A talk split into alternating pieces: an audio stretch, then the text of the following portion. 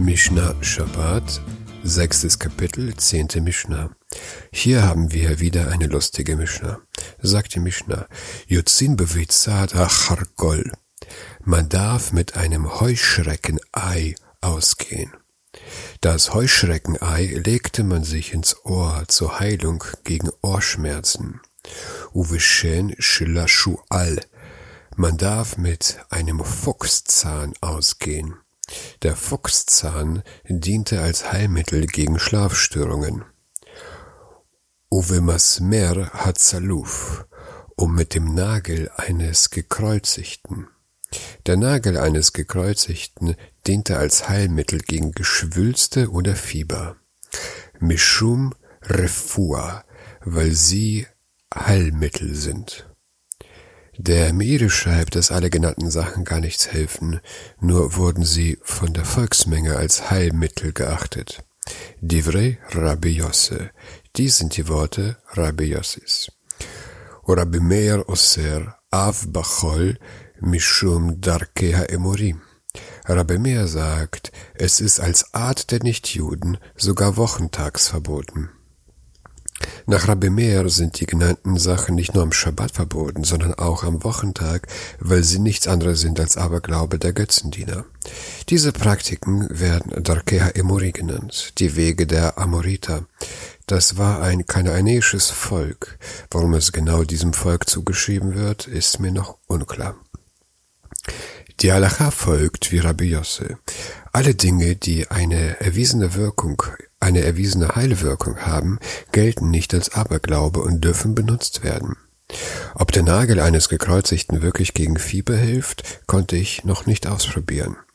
Heutzutage ist es nicht einfach, an solche Dinge ranzukommen. Andererseits kann man online alles Mögliche kaufen, sogar mit einem Zertifikat. Spaß beiseite. Der Rambam schreibt im Moranivochim 337, die Torah verbietet irgendetwas zu tun, was von dem man sagt, dass es nützlich sei, wenn es nicht der Naturforschung entspricht.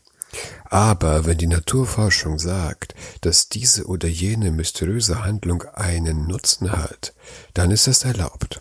Zum Beispiel, wenn die Mediziner sagen, das Trinken von Katzenurin bei Vollmond hilft gegen Corona, dann ist es auch für uns Juden erlaubt, egal wie lächerlich und abergläubisch diese Handlung wirkt.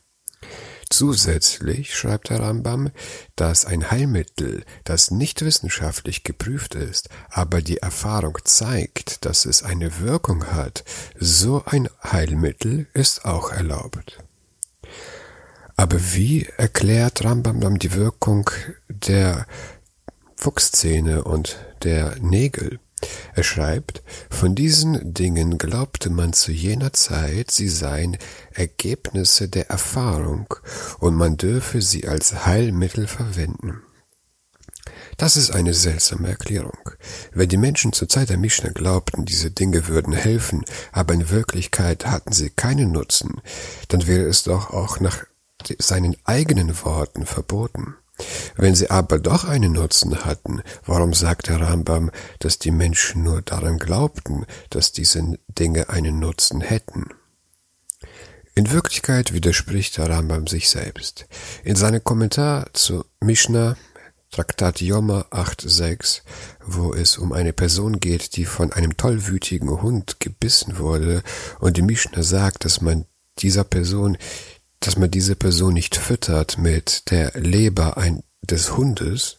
Dort schreibt der Rambam, dass die Leber des tollwütigen Hundes dem Kranken gar nicht hilft. Sie ist nur eine Sigula. Man darf nur mit solchen Dingen heilen, deren Heilwirkung wissenschaftlich bewiesen ist. Dagegen schreibt er im Oranivochim, dass auch Heilmittel, die nicht wissenschaftlich bewiesen sind, erlaubt seien.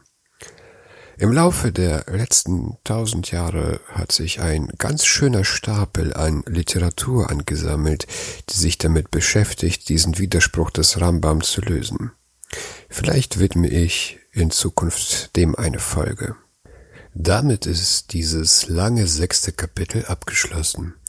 Alles, was wir in den ersten sechs Kapiteln gelernt haben, war nur eine Einleitung. Das Wesentliche beginnt erst im nächsten Kapitel, und da es nicht kurz und auch nicht einfach ist, werde ich etwas länger für die Vorbereitung brauchen.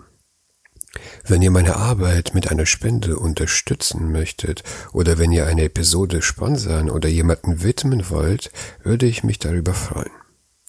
Ich will diese Episode mit der Tosefta ausklingen lassen.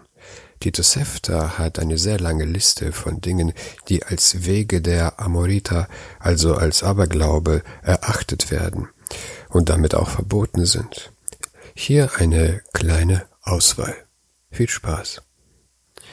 Wenn jemand niest und sagt Gesundheit, siehe, das ist einer der Wege der Amoriten. Rabbi Eliezer ben Zadok sagt, sie sagen nicht Gesundheit mit der Begründung, dass es eine Zeitverschwendung für das Studium der Torah sei. Die Mitglieder des Hauses von Rabban Gamliel würden nicht Gesundheit sagen, weil es die Wege der Amoriten seien. Er, der sein Haar vorne stutzt, er, der seine Locken wachsen lässt, er, der für einen Stern eine Glatze vorne macht, sie, die ihr Kind zwischen Gräbern schleppt, er, der ein Polster auf seinen Oberschenkel bindet oder einen roten Faden an seinem Finger, und er, der zählt und Kieselsteine ins Meer oder den Fluss wirft, Wer auf die Hüfte schlägt, in die Hände klatscht und wer mit der Flamme tanzt, das ist einer der Wege der Amoriten.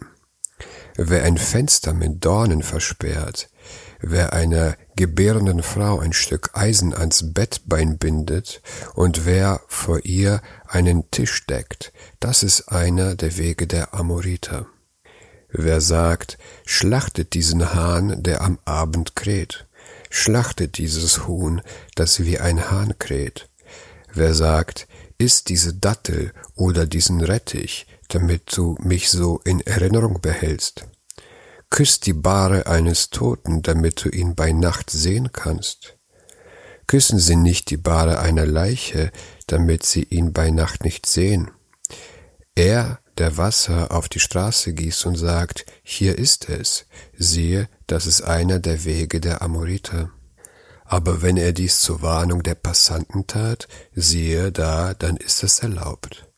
Sie, die einen Ofen anschreit, das Brot nicht fallen zu lassen, diejenige, die in den Henkel eines Topfes einen Zauber hineinsteckt, damit er nicht überkocht, Sie kann aber auch Maul Maulbeer oder Glasanhänger in den Topf geben, so dass er schneller kocht.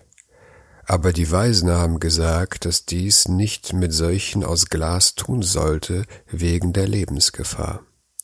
Wenn eine Schlange auf ein Bett fiel und man sagte, sie ist arm, aber sie wird reich werden, so ist das eine Übertretung.